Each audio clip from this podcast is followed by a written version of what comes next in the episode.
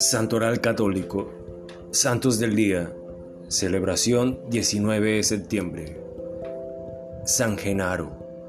Obispo de Benevento y mártir.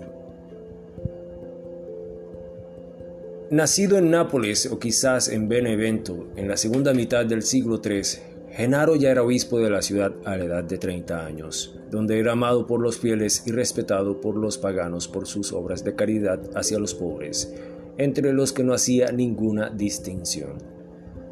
Estamos en el primer periodo del imperio de Diocleciano, cuando a los cristianos aún se les concedía cierta libertad de culto e incluso se les permitía aspirar a altos cargos civiles.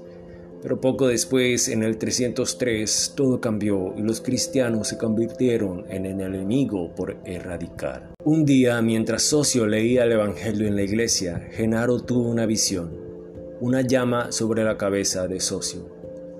La llama era el símbolo del amor ardiente que lo habría conducido al martirio. Genaro dio gracias al Señor y pidió tener el mismo amor ardiente y el mismo destino. El obispo, por lo tanto, invitó a Socio a la vida pastoral que planeaba hacer a Pozzoli para compartir la vida de la fe. El diácono partió, pero durante el viaje se le acercaron los guardias enviados por Dragoncio, gobernador de Campania, y fue encarcelado. En la cárcel recibió la visita de Genaro, que estaba acompañado por el diácono Festo y el lector Desiderio. Los tres trataron de interceder por la liberación de Socio, pero en respuesta recibieron la injusta sentencia de ser echados como alimento a los osos, los cuatro juntos. La noticia de la inminente y pública condena a muerte, sin embargo, no fue bien recibida por el pueblo y por eso, temiendo una revuelta, el gobernador la cambió en una decapitación más discreta, lejos de los ojos del pueblo. Por si fuera poco, todavía se añadirá el martirio de Próculo, diácono de la iglesia de Pozzoli, y de los fieles Eutiques y Acucio, que habían criticado públicamente la ejecución.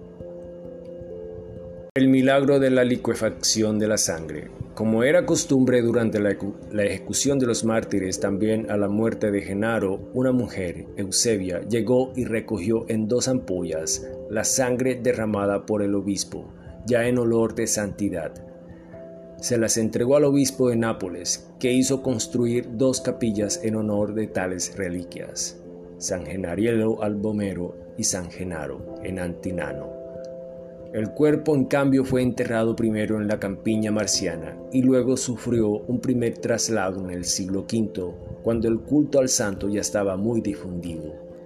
Genaro será canonizado por Sisto V en 1586 en cuanto a la reliquia de la sangre, esta fue expuesta por primera vez en 1305, pero el milagro de que ésta adquiera el estado líquido y, parezca que está hirviendo, estado en, el que, estado permanece durante la siguiente octava, ocurrió por primera vez el 17 de agosto de 1389, después de una grave hambruna.